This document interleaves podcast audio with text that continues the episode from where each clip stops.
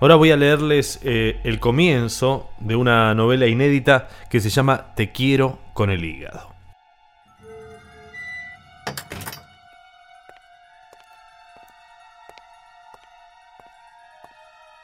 Aunque mamá no me pidió nada y papá tampoco, bajé al sótano. Por suerte la casa nueva también tiene sótano. Me gusta el sótano, sobre todo antes de prender la luz, porque la luz la puedo prender de arriba, pero también de abajo. Igual prefiero bajar los escalones a oscuras. Son unos escalones muy altos. Es más fácil subir que bajar. Todavía no prendí la luz y no sé. Todavía no sé a qué huele. El olor a sótano es muy sótano. A papá le quedan tres botellas de vino. El sótano es un poco aburrido. Hay cajas con cosas. En invierno están los ventiladores, después hay más cajas y una araña que en la otra casa estaba en el living, yo me acuerdo. También hay unos cuadros mucho más lindos que los que mamá colgó arriba. La caja que dice Emiliano, no me animo a abrirla, porque se murió.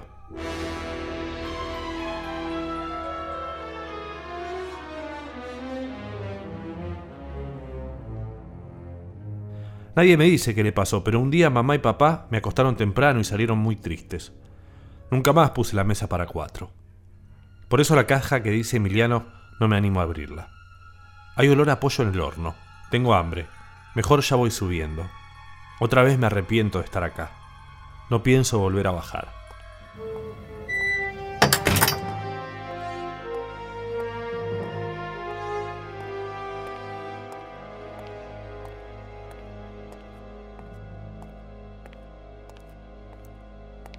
Igual la otra casa me gustaba más, estaba la pileta, las cañas.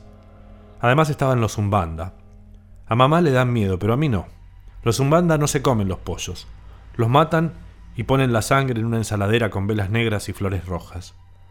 A veces dejan choclos o un tarro con miel.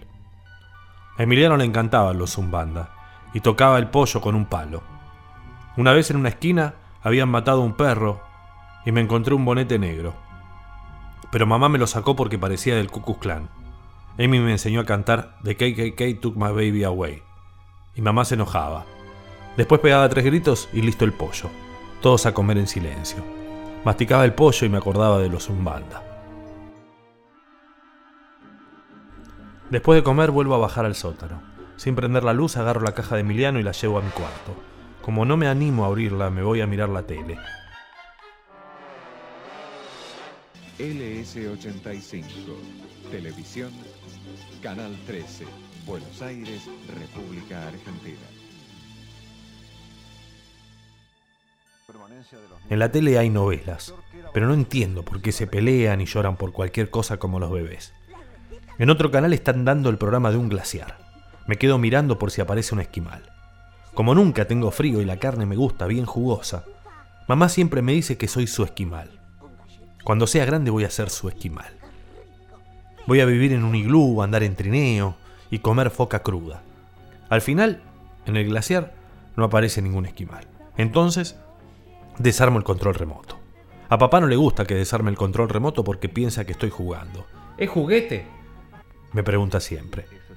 Yo ya sé que no es juguete, pero igual lo desarmo. Tiene los botones y una luz roja en la punta. La luz roja es lo importante. También hace frenar los coches en los semáforos. La luz roja viaja por el aire y si emboca justo en el agujero que tiene el televisor, cambia de canal o la apaga, según el botón. Aunque no se alcance a ver, la luz roja no está todo el tiempo prendida. Parpadea y cada botón tiene un parpadeo propio. Mamá viene bajando la escalera. Guardo las partes del control remoto en un cajón, apago la tele y disimulo. Gastón, Gastón, ¿vos dejaste la luz prendida del sótano? Ya te dije que no me gusta que andes por ahí. De una corrida apago la luz y vuelvo a la cocina. Tenés tarea, ¿sabías? La hago en el recreo, ma. Mamá está en la cocina y yo hago la tarea. Al principio la letra me sale linda, pero después me quiero ir. A los galpones del tren me quiero ir. Todavía falta una hora. Son las 3 y 10. No, las 2. La larga en la, el 2, la corta. Mamá, ¿puedo salir? ¿A la calle? Todavía no, cuando sean las 4. Me pasa una mano por la cabeza y se hace la que controla mi tarea. Cierra el cuaderno y me apuro a guardar la lapicera y el borratintas en la cartuchera. ¿Por qué no dormís una siesta? Como no tengo sueño, abro la caja de Emiliano, cierro bien la puerta con la silla y me meto en la cama. Emiliano siempre se escondía para leer y escuchar sus discos, por eso mamá no me tiene que encontrar. Todas las cosas de mi hermano están en la caja. El resto lo guardo en la cabeza. Al Digman le faltan pilas. El control remoto tiene pilas. Jugando a super silencio voy hasta el living y traigo las pilas. Más con más, menos con menos, y pongo un disco de un nombre que no puedo leer. Y eso que yo sé un montón de inglés, ¿eh? Dice Satan Christ o Saba Nost, algo así. La música de Emiliano siempre me hace acordar al lavarropas. A veces a un gato y otras veces a un monstruo atrapado en el lavarropas.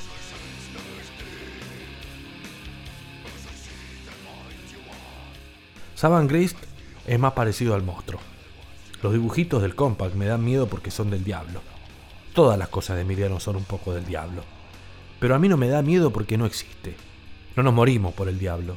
Y cuando me duele la panza es algo malo que comí, y no son sus poderes. Yo nunca vi al diablo, pero a Dios tampoco. Y eso que mi tío es cura. Todo el mundo piensa que todo lo malo que pasa es por culpa de Satán. Piensan que él hace que se pinche la pelota, que existan las arañas, las víboras. Yo no creo en el diablo, y en Dios tampoco, pero en los esquimales sí.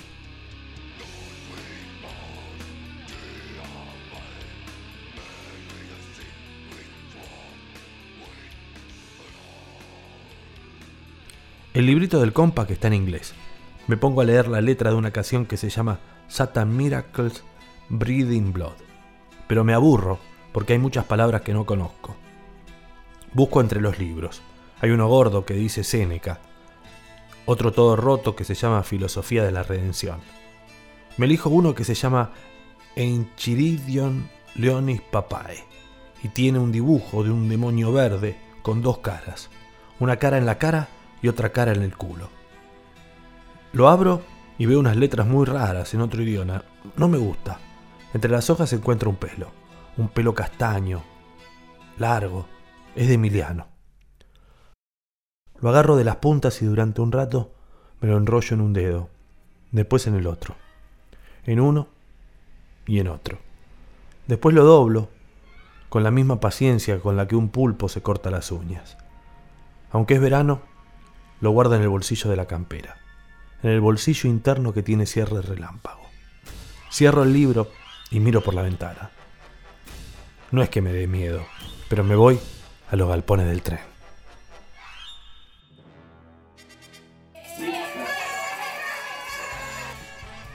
Otro día mamá me lleva el cumpleaños de Lucas, un vecino.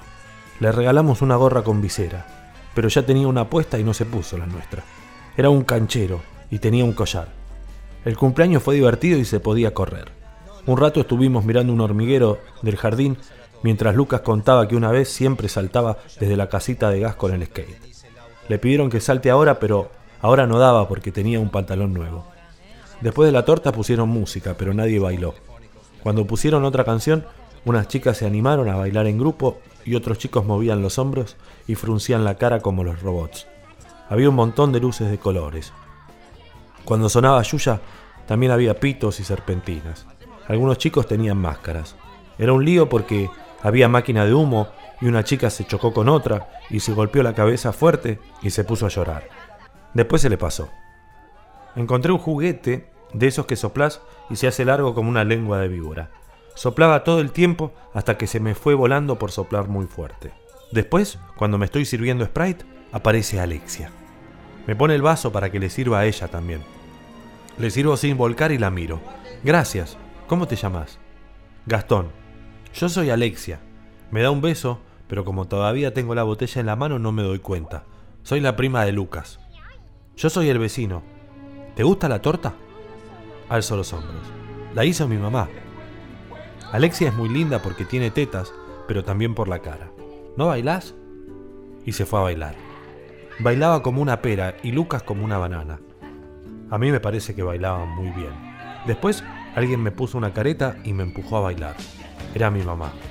Cuando me di vuelta me saludó y después me hizo señas de que baile, que ella se iba a la cocina.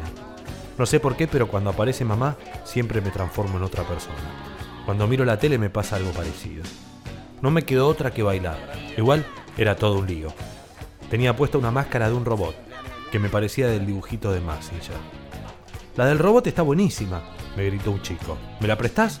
Te la cambio, te la cambio, me dijo otro con la máscara de un monstruo fluo. A mí esa me parece mucho mejor que la mía. Se la saca y me la da. Era Lucas. En ese momento Lucas se hizo amigo mío. Me puso una mano en el hombro y me habló como un amigo. Está buena, ¿viste? Parece de muerto. Mi hermano Emiliano está muerto. ¿Y de qué murió? Se murió hace mucho. Ay, no te hagas el grande. ¿Se murió de sida? No. Yo no sé cómo se murió, pero no le digo nada. ¿Qué? ¿Te quedás callado porque te da miedo? Me pregunta Lucas y me mira a los ojos. A mí no me dan miedo los muertos, porque los muertos no hacen nada. No, nada que ver. A mí tampoco. ¿Y para vos tu hermano está en el cielo?